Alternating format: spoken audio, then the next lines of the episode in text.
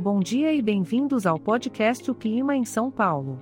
Hoje é dia 29 de novembro de 2023 e estamos na estação da primavera. Que época maravilhosa, não é mesmo? Vamos começar com a previsão do tempo para o dia de hoje.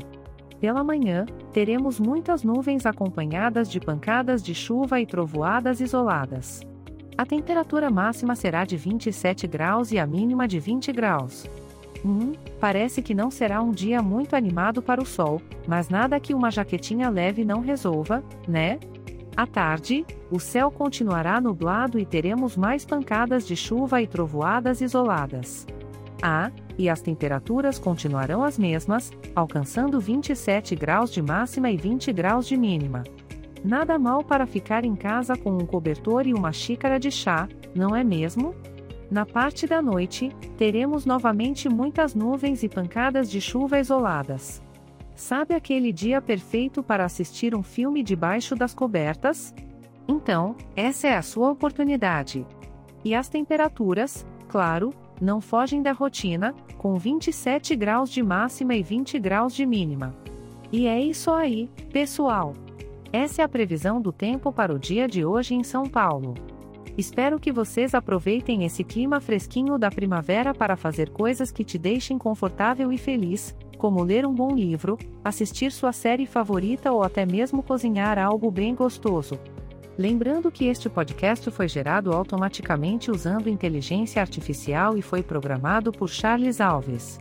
As imagens e as músicas são de licença livre e estão disponíveis nos sites dos artistas. Os dados meteorológicos são fornecidos pela API do Instituto Nacional de Meteorologia. Para mais informações, visite o site www.oclimaemsaopaulo.com. Ah, é importante lembrar que, por ser um podcast gerado por inteligência artificial, algumas informações podem ser imprecisas.